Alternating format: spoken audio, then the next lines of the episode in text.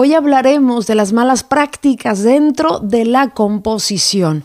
De hecho, en mi libro, No te vas a morir de hambre, hay un capítulo que dedico a este asunto de las malas prácticas dentro de la composición y al inicio, ¿no? Eh, escribí unas líneas diciendo que desearía eh, no escribir este capítulo, ¿no? Ya que las malas prácticas dentro de la composición, pues hablan del abuso que hay sobre el autor, que es una de las cosas que más tristeza me da e impotencia. Bueno, vamos a platicar de eso en este episodio para que te quedes hasta el final. Estás a punto de entrar al mundo de las compositoras.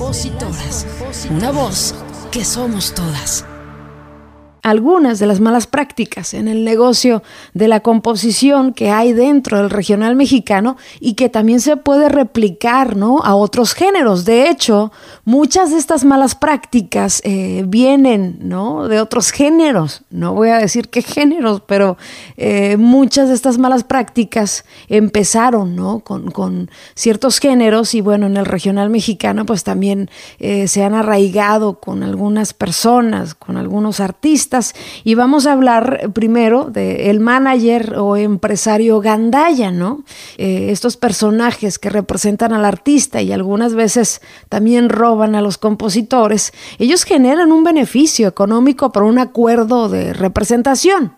Por ejemplo, un manager eh, gana, ¿no? Por eh, cierto contrato que hace de representación, también los empresarios o los dueños de las agrupaciones tienen un margen de ganancia importante. Desgraciadamente, extienden sus garras a otros negocios donde no tendrían que figurar y piden porcentajes autorales a los compositores de las canciones que graba su artista. Unos se ponen ahí en los créditos como autores, eh, algunos hasta van y recogen su premio como autores, ¿no?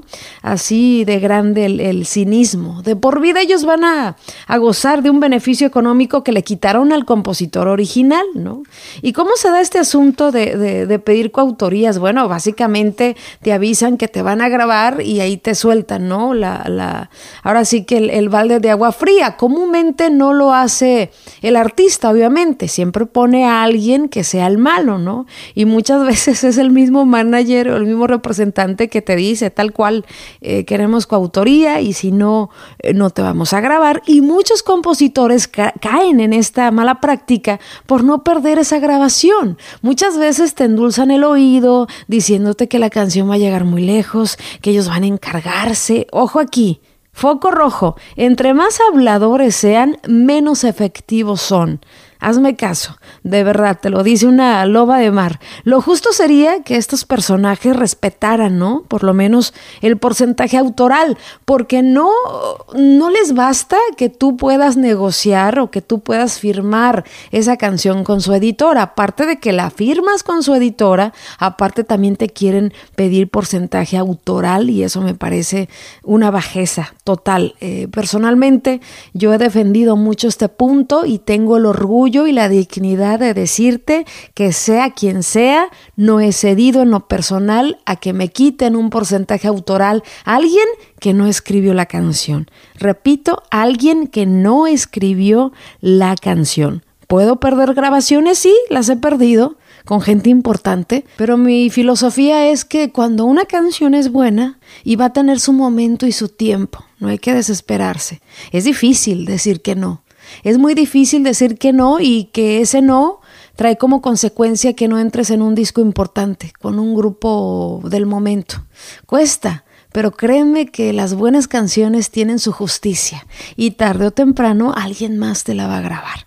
Así es que eh, yo en lo personal tengo esa filosofía, pero repito, cada autor decide qué hacer, ¿no? Algunos dicen, no, yo pago piso, eso me va a abrir las puertas. Algunas veces les sale, pero otras veces regalan coautorías a lo güey, ¿no? Y no pasa absolutamente nada. Tienen una buena canción, no tuvieron la fe suficiente y quizás pudo ser un madrazo con alguien más que no les pidió ni pío, ¿no? Nada, nada. Bueno, estos personajes, su frase favorita es a todos les pedimos porcentaje, así trabajamos y es lo justo. La verdad es que es una mentira porque no a todos los compositores eh, les piden. Eh, algunos simplemente a los que van empezando, a los que ven verdezones y dicen de aquí soy, es muy buena la rola, aparte de bajarle eh, parte editorial, le voy a bajar parte autoral, ¿no? Sí, son tremendos. Siempre ven, entre más verde el compositor o la compositora sea, eh, pues más fácil, ¿no? Van a ceder a estas prácticas. De repente yo he escuchado a nuevos compositores que dicen, no, yo creí que así se manejaba el negocio si fulanito me pide que aparezca ahí como autor, un porcentaje autoral, pues yo creí que así era porque yo veo a muchos artistas que también son, son compositores, bueno, entre comillas son compositores, ¿no? Yo eh, en lo personal me encantaría que esos artistas que se dan crédito de compositores y no lo son, realmente tuvieran un poquito de dignidad, de respeto, sobre todo al autor original y no, no, no anden con esas cosas. De verdad que no es necesario. No es necesario mentirse a sí mismos y si es un negocio, bueno, es más grande el margen de ganancia que tienen ellos a lo que tienen los compositores. Eso es un hecho. Otra de las malas prácticas dentro del regional mexicano tiene que ver con el artista que pierde el piso. He visto a tantos artistas que estando en su mejor momento, sienten que ya, ya no necesitan a los compositores, ¿no? Cuando su éxito empezó, gracias a una canción, ya sea inédita o cover, empiezan ellos a improvisarse como compositores, ¿eh? Por terquedad simplemente, no porque lleven ya una historia de escribir, una vida, ¿no? Dedicada a escribir. Ellos se improvisan y de repente, ¡pum!, ya soy compositor. Solo porque ellos escribieron la canción, la graban y son muchas veces canciones de medio pelo. Su gente alrededor, obviamente, siempre los alaba y los motiva incluso a ir a sesiones donde no aportan nada y se están durmiendo. Pero es muy válido, ojo, es muy válido y yo no estoy en contra de que el artista se quiera involucrar con lo que interpreta, por supuesto, incluso ponerse la meta de desarrollarse como compositor. Eso a mí me encanta, pero nunca debe de abandonar la búsqueda de las buenas canciones, aunque ellos no las escriban. Cuando pierdes de vista la importancia que a tu carrera le inyecta una buena canción y empiezas a cuidar más que te lleves un porcentaje de todas las composiciones, que aparezcas como compositor o como compositora en todas las canciones de tu disco, aunque te mientas y te hagas güey en las sesiones de composición y no aportes nada. No se trata de eso. De verdad que muchos pierden más de lo que ganan. Muchos pierden más de lo que ganan porque ya sus ojos no están puestos en buscar el éxito. Ya están puestos en a ver cuánto me voy a llevar de acá, a ver de acá. Uy, voy a recibir premios, claro, es que yo escribí todas las canciones de mi disco. ¿Para qué chingados se mienten? ¿Para qué se mienten? Bueno, ese es mi punto de vista, ¿no?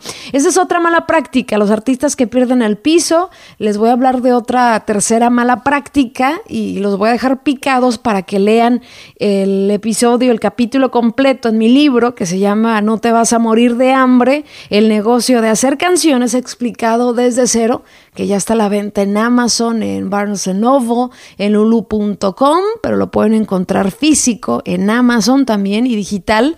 Y si quieren ahí con una dedicatoria, si quieren regalárselo a alguien o para ustedes mismos o mismas, bueno, también pueden mandar un mensaje de WhatsApp al 909 203 0393. Viene la tercera mala práctica dentro de la composición y esta es tremenda porque cada vez crece más y hay que tener mucho, mucho cuidado a quién les firmamos las canciones.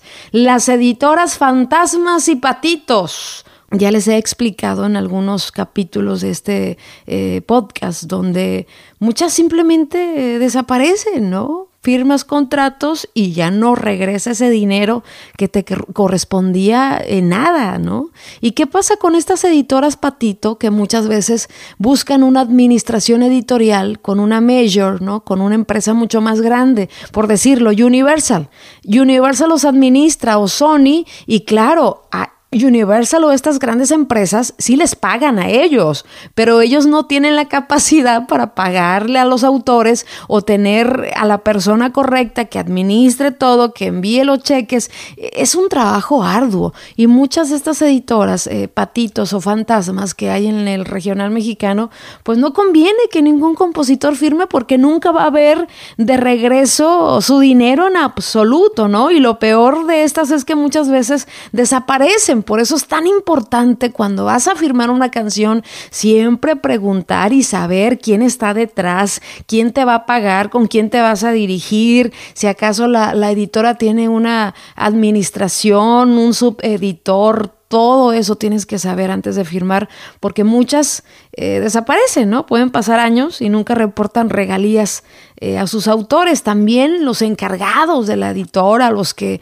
se dirigen contigo, muchas veces no son personas capacitadas en recolectar incluso ni lo que a ellos les pertenece. Imagínate qué les va a importar lo tuyo. En absoluto, hay que tener mucho, mucho cuidado también con estas editoras que de repente te envían contratos y tú por creer ese mito de que, ah, es genérico fírmalo, así dicen todos, no lo lees bien y ahí viene incluido en el contrato gente que no tiene nada que ver con la canción, es decir, agregan compositores, agregan gente, ¿no? En la parte autoral y, y tú ni en cuenta, simplemente por no tener la delicadeza de leer de cabo a rabo el contrato.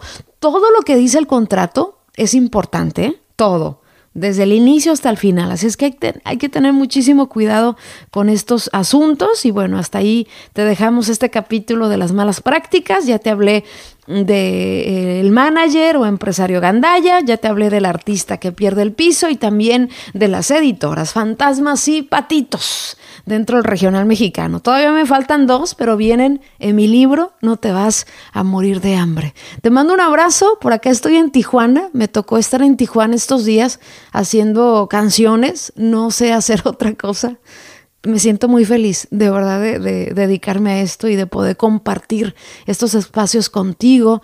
Si tienes alguna duda, alguna sugerencia, son bienvenidas eh, todas tus dudas, todas tus sugerencias. Puedes escribirme a lascompositoras2021 arroba gmail.com. Recuerda que de la composición no solo se puede sobrevivir, se puede prosperar. Nos escuchamos el próximo jueves. Gracias por escucharnos. Te esperamos el próximo jueves en otro episodio más de Las Compositoras, una voz que somos todas. Recuerda seguirnos en nuestras redes sociales como Las Compositoras y darle seguir a nuestro perfil para tener más visibilidad en este podcast.